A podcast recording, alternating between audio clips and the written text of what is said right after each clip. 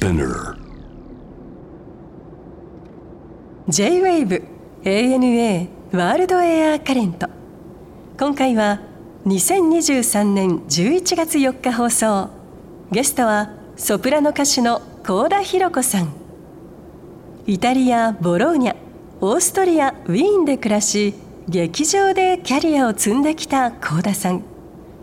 クラシックの本場で得た経験やあのモーツァルトとの意外な関係さらにイタリアでの美味しいお話も伺いましたあのお姉様がね、はい、そうです。さとこさん、はい。とこちゃんですけど、うん、はい。えーっと僕が多分だから10歳ぐらいの時そうですよ。だから私は本当にまあ また学校行ってないような頃かもしれませんけど。だから本当の話だから40年以上前の話なんですよ。はいとこちゃんと、はいまあずっと音楽教室一緒だったし、はい。同門でもありまはい、したそうでし、す。だから私はこの子供の頃から博士さんのことはこう一方的にここっちからむっちゃよく存じております。いくつ離れてたっけ？私は姉とは二つ離れてるはい。でもそれこそさ忘れもしないけどとこちゃん家にとにかくいっつも夜少しばかりは電話で話すみたいな時期があったんだよね。そうですか。うん、だから普通に黒電話でしたここじゃあ私もしかしたらそこで、うん。あのかかってきた電話を取り継いでる可能性もある。もありますありますあります。私は東京で姉と住んでたんですよ。だからその時とかは同じあマンションだったから留守電とかに「博士です」ってはい入入って入ってるのとかまあもなんかあったし。そうよく会ってた。お世話になってますもん本当に。いやっていうかだから小学生の時の思い出がすごくあるわけですよお姉様とはね。そうですよね。だから、うん。母とお母様とかもうん。きっと仲良しだったりいろいろ天才バイオリニストを持ったうん。悩みをうん。なんかこう親同士も話したりとかうん。なんかそんなだったって伺いましたけど。いやとにかくやっぱり上手だったからね、とこちゃん。ああそうなんですね。ぶち抜けて。えそうなんですね。ぶち抜けて上手だったうーんまあし可愛かったしみんなの憧れの的だったから。言っときます ででそっか東京にいる時もだからそういうことで、そうそうそうでした。か。そうでした。そうでした。えそれで、えっと音楽その歌を目指されるきっかけってのはどういうことなんですか、まあ、私はだからもう物心ついた時にはうん。なんか音楽周りにいっぱいあったんですけど、うん。母がはい。小学校の音楽の先生だったそうんだです。ったね。ね、うん。そうするとはい。母は自分はピアノをやっていて。え。でピアノは、まあ、素晴らしい方はいろんな人と共演できるんでしょうけど割と孤独だと、え、うんそうだね。そのピアノと向かい合ってる時まあ間が一人の時間が長い。そうそうなんです。不読み一つとってもそそううだもんね。なんです。でその曲も音もええ多いし、えええでそうなった時にあ子供たちにはえ他の人と一緒にやるからこそ、え1たす1が2じゃなくて3や5や10になるような音楽をやってほしいって言ってはあ。で姉がバイオリンやったんです。でバイオリンもだってバイオリン一本でももちろん弾けるけれど、うん、でもやっぱ他の人と何かやる合奏が基本の楽器だからね。そしたらうん。他のカルテットもできる、はい。でオーケストラにもなる、はい。でそれが指揮者と一緒になったら、それぞれまた広がるうん。っていうのになってくれたらいいなみたいなのを思ってたみたで。ないるほど。いくつぐらいからその本格的に声楽を目指されたんですか？レッスンを始めた私もバイオリンやってたんですよ、うん。ちょっとだけ、うん。でも弦と弓が合ってる時間よりうん。それを「あああ」って歌ってる時間が長かったんですって。うんうんわかる。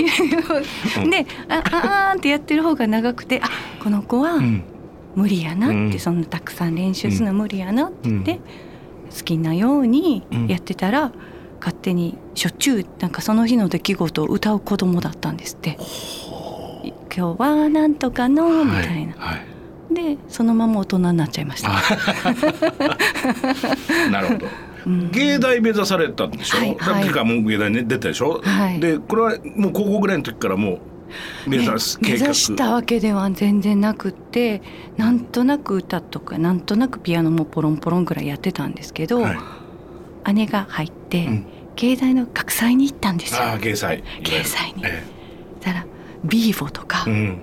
言ってあの。マントビーボね。さあマントビーボあのジャズやるところね。ジャズを皆さんでよ夜な夜なとか。うん。夜な夜なとか夜な夜なはい。はい。ジャズをしたり、あのオペラの方とうん。美術の方がうん。一緒になって、その時はウエストサイドやったてたりとかこの学校行きたい。っいいね、て思って、うん。受けたいなと思って。なるほど。一浪しましたけど、うん。芸大行きました。まああの要するに歌だとかうん。ピアノ以外にもソルフェージュだとか音楽の理論だとかはい。そういうのも入ってくるからね、ちゃんと準備しないとなかなはいかっていう話はありますもんね。ううん。んそうですね。でも、なんだかいろんなことがそこにあるっていうのがやっぱり魅力でしたね、はい。美術の人と一緒になってとかね式の人がって。そうあそこの学校はやっ別世界な感じそうなのよ。僕はいにとってもそうだった。やっぱりバイオリン一筋でずっとやってきて、はいはい。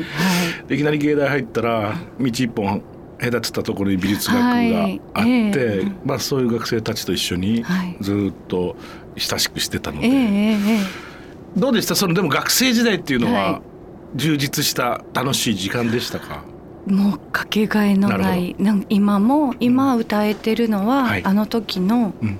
素晴らしいもう先生もうん。そうですけど、素晴らしい同級生たちがいたおかげです。なるほど。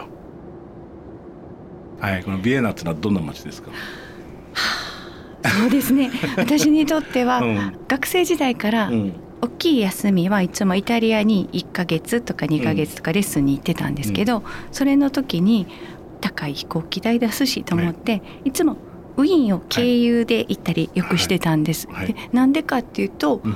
どの季節にどんな時に行っても、うん。必ず音楽をやってる街なんですよ。うん。うん。これが他、まあ、ニューヨークもそうかもしれないけどイタリアとかだうん。とシーズン制なので、うん全然何にもやってない時があるんですけどウィーンならポコッと行ったらどの時でもうん。オペラが見れたり、はい。オペラじゃなくてもあこのオ、ケのこの作品聞きたいなっていうのは、ね、何か見れたりするので、い、つもそうやってウィーンに行ってたのがうん。最初の出会いです。うん。一番初めに行ったウィーンは何歳ぐらいの時二十歳の時ですかね。にあ21とかかな、うん。はい。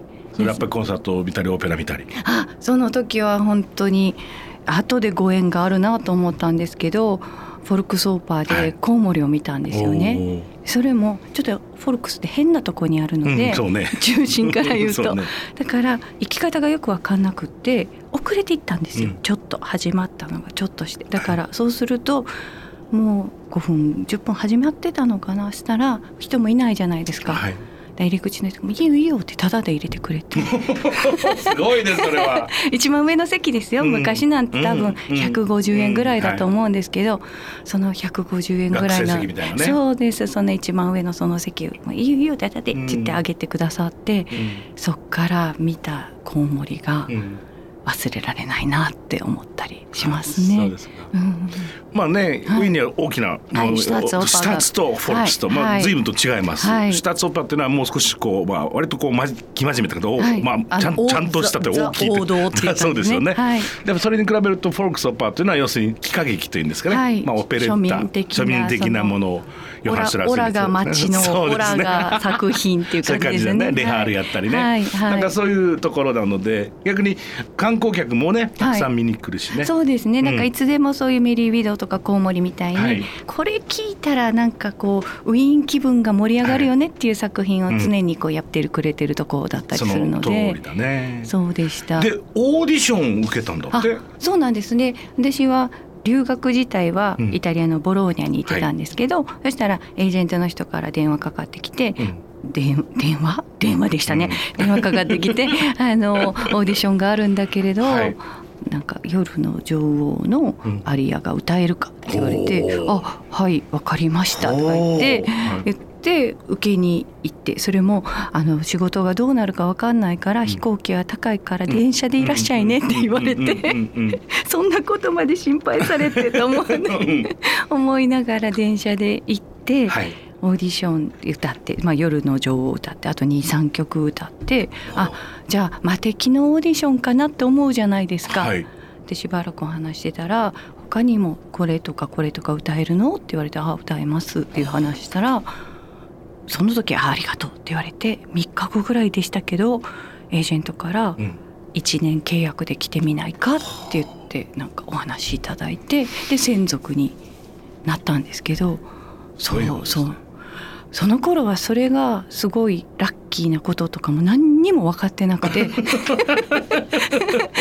どっちかっていうとえウィーンってどうなんですかね？私ウィーンに行っていいですかね？って言ったら、エージェントの方が「何言ってるんだ」って。モーツァルトだってブラームスだって、みんなみんな一度はウィーンに住みたくって、そのウィーンっていうところで暮らしてみたくってっていう街だよって音楽家なら一度はそこに住んでみるのはいいんじゃないかいって言って。その通りですよね。でまあ言ってみれば音楽の都ですからね。ね、ではい。ここにいたら今最高級のええ音楽家の人も音楽団もみんな来てくれるから、そこにいたら一流の音楽も聴けるからそうですね。一度音楽家なんだら住んでみるのはいいことだと思うって言われて「あじゃあ住みます」じゃあ住みます」って言って。なるほどでそこから要するにまあボローニャを起点拠点としてたのをウィーンに移したわけですね。そうですそうです。ウィーンは結局何年ぐらいお住まいだ結局ったんですか？5年おー。5年ぐらいでしたね。はい。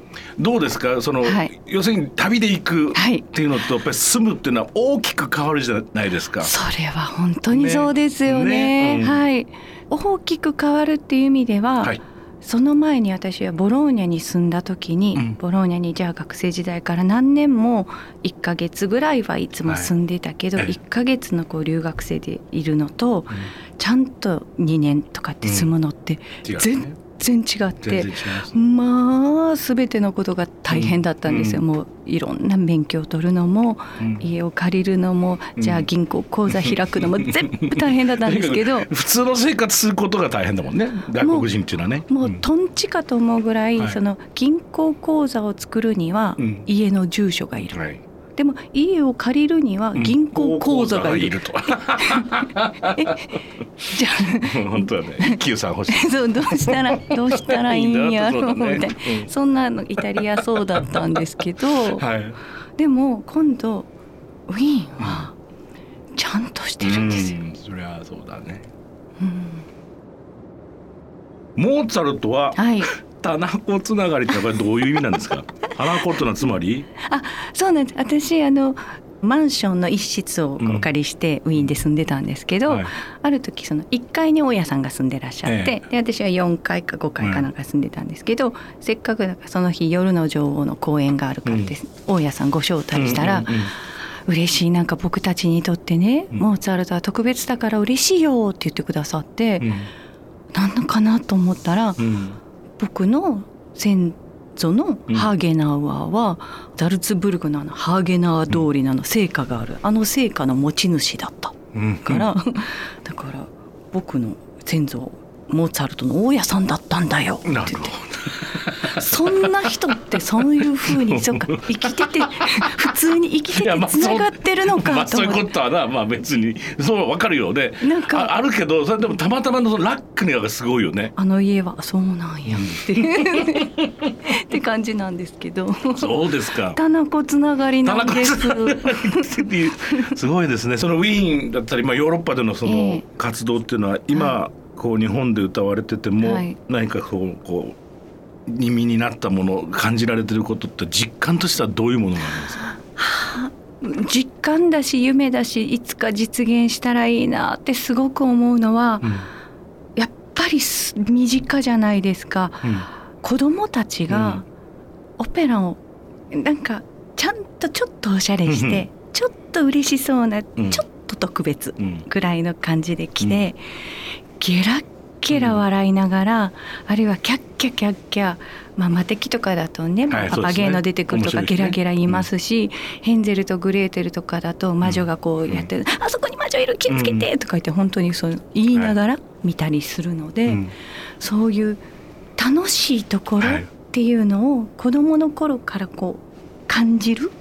でよく日本でだとなんか面白かったので思わず笑っちゃいそうになりましたってよく言ってくださるんですけど 笑えばいいやなって。笑ってほしいけどってて思ったりするので。いやどうしてもやっぱりこうお勉強の中のクラシック音楽っていう枠っていうのは結構やっぱり根強いじゃないであのすか。声を出したらいうんうんうんねやっぱりダメなんじゃないかとかなったりするじゃないですか。うんそこがないのがうん素敵だなって思うのと今日何にもすることないから、あじゃあオペラでも行く、じゃあ今日コンサートでも行く？っていうなんか敷居の低さ、そうですね。あの敷居がなんか夢です。はい。なるほど、うんうん。でに日本にそういうことを根付かせていきた。い本当にそうそうね。だといいなと。そうですね。よく私がオペラ歌舞伎みたいに、うん。自分で個人的に幕買いみたいなのをしてて、うん。オペラ長いじゃないですか、全部見ると明日しんどいなっていう時とかだと、2幕だけ見たりして帰ってたんですね。でそれもそうは売ってないんですけど、安い席だったら1幕と2幕の休憩時間ぐらいに行って、うん。で2幕終わったら今日は2幕見て楽しかったと思って帰ったりしてたんですけど、そうですね。そういうのいいですよね。いいですよね。半分だけとかね。そうなんです。コンサートもそう本当そう思う。そうなんです。辛かったらそうなんです。もう名古屋のむ宗次さんそれやってるよね。あそうですか。宗次ホールは、はい、えっ、と半分だけの券もあるし。もうチケットとして売ってるんですか？前半後半で？うんやっぱここ一的な発想で。だかつ載 せますか？みたいな感じなんですトッピング。的な感じで。あーこう素晴らしい。短くだけ見るっていうのもできるようにしてるよね彼なんかは。あー素晴らしいですね。やっぱ面白いですねそれでもやっぱりその時の素敵な感じたものは持って帰れますそうなんもんねですよね。だだからそのね2時間ずっとっていうの辛いっていう方もいらっしゃるからね、うんはいはい。うん。いや本当にそういうのもどんどんどんどんこうやっていくと面白いですよね。そう思いますね、うん。本当うに、んあのボローニャは内陸の場所なのでね、で豚肉をすごく食べる場所で、ミートソースボロニェーゼ、はい、楽でね。さラグです。それとかもみんな私たちだとついスパゲッティではい。ボロニェーゼっていうあうん。のラグミートソース食べますけど、うん。あの人たちみんな卵麺なんですよね、うん。でもそんな乾麺で食べるなんてありえないとか言って みんなこう自家製で タリアテッレはいはい。をちゃんと自家製のタリアテッレを作ったりして。で皆さんそれを作り方を教えてくださったり、うん。であとトルテッリーニっていうのも、くるくるっとなってそうあの、はい。餃子をキュッキしてるみたいなのとかも、もう自家製で皆さん作るのでいろんなそれぞれのお家の方が教えてくださったりして、うん。そのトルテッリーニとかタリアテってあのボローニャ風ソーセージとかも、は自分のお家でい。うん。豚とかをはい。1年育てて、うん。冬になったうん。らそれでうん。美味しいソーセージと美味しいごちそうのためにっていうみたいに一緒に暮らして命をいただいてっていうのとかを見せてくださるっていうかそういうなんか豊かでありちゃんと生活にこう基づいたはい。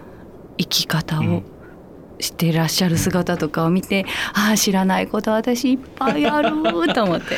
なんか毎日そうやってなんか生きてるっていうことを感じる時間を過ごしたなっていうのがなんかイタリアでの生活です。素晴らしいね。でまたそれがさあのやっぱりこう田舎町のはい。ちゃんとしたところでよかったね。あそうですね、うん。なんか一番最初にこう語学学校もマルケの方の海のそばのマルケに行ったんですけど、そこでもうん。いっぱい鶏とか、うん。うさぎとか飼ってて「わ可愛いとか「触る」とか言って言ってこうやって私は「可愛いで」って言ったらそこのお母さん「美味しそうでしょ」って言って。基本だよね。それ。あそうそうか。まだ私無理かも美味しそうはみたいにななったりしましたけど、うんうん。なんかそういうのも含めて、うん。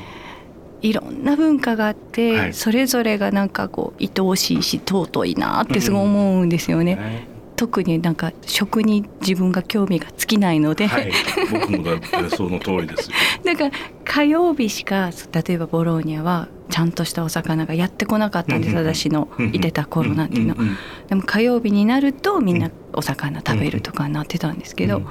でもその並んでるお魚見てもうん。ね、日本人からとうん。これはちょっと無理やなと。と思うとなんか元気にピチピチしてるのはその車庫しかいなくて、はいはい車庫だけはヒャーって元気に生きてるから。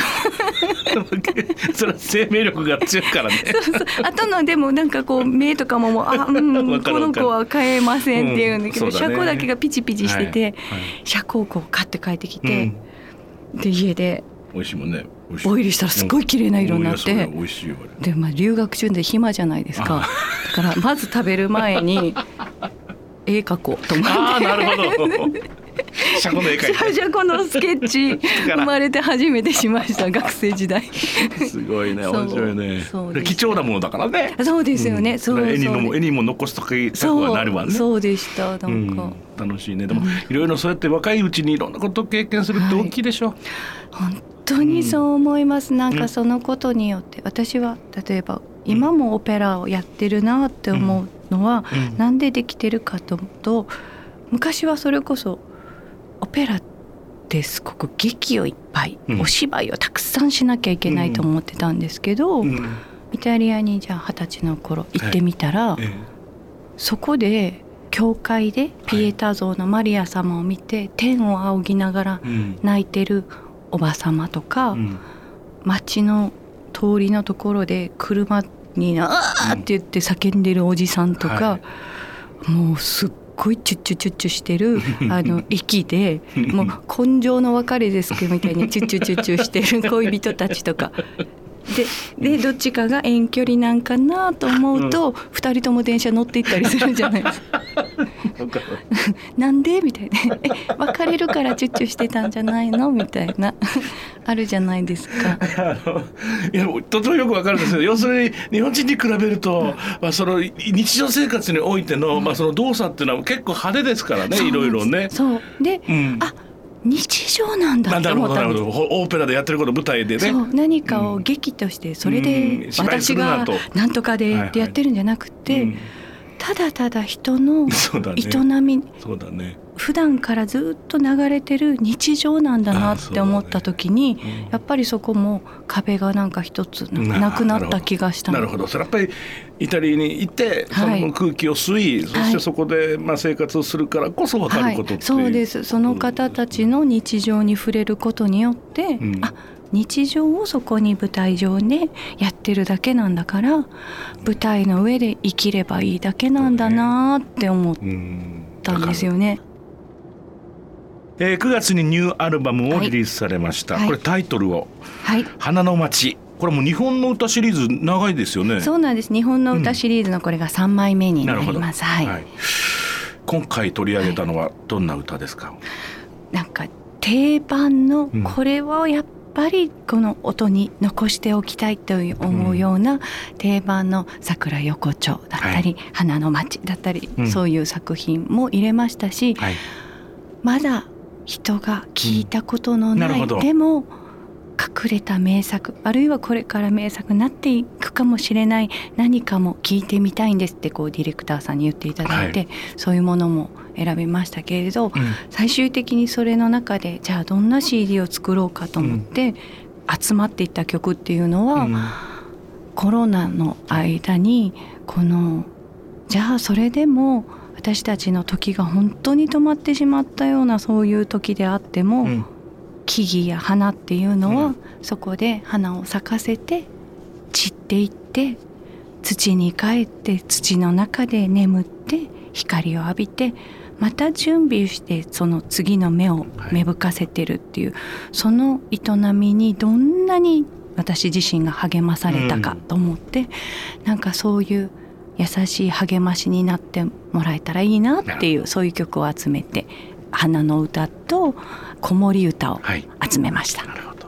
あのイタリーの、はい。例えばそのオペラの曲を歌ったり、はい。あるいはその、まあはい。ドイツ語のはい。リートを歌ったり、はい、という時と日本人としてこの日本の言葉、い。日本の歌を歌う時っていうのは、何かやっぱりこうどういうふうに捉えてらっしゃる、私にとっては自分が歌うということに関してだとうん。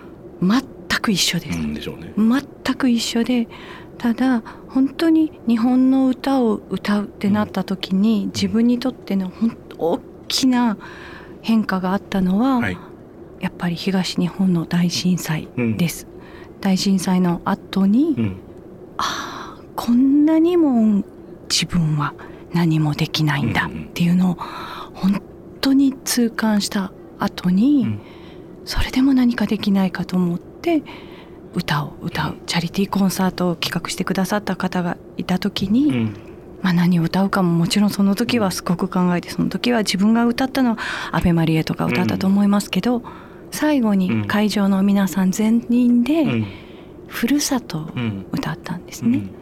その時に会場に満ちた柔らかい優しいエネルギーみたいなものが、あれはやっぱり日本にいて日本の歌を歌った時にしかないエネルギーだなと思ってあのふるさと会場の皆さんと歌った時のあの優しいエネルギーみたいなものが自分の中の日本の歌を歌う原体験大きはい。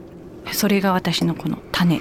なるほど。心の中にある種です。いいね。うん。うん。それはずっと続けていくべきというか続けなきゃならないことなんだろうね、そうなんです、うん。だからそういう種だったものがなんかうん。花になるみたいな感じかもしれません、うん。もしかしたら、ねね。はい、うん。ぜひ皆さん聞いてみてください、はい。さあそれでは最後はに、ひろこさんにとってのはい。旅というのは一体何ですか、ずーっと続いていく人と出会い、うん。人を知りうん。自分を知るかけがえのない続いていく時間です。ありがとうございました。ANA World Air Current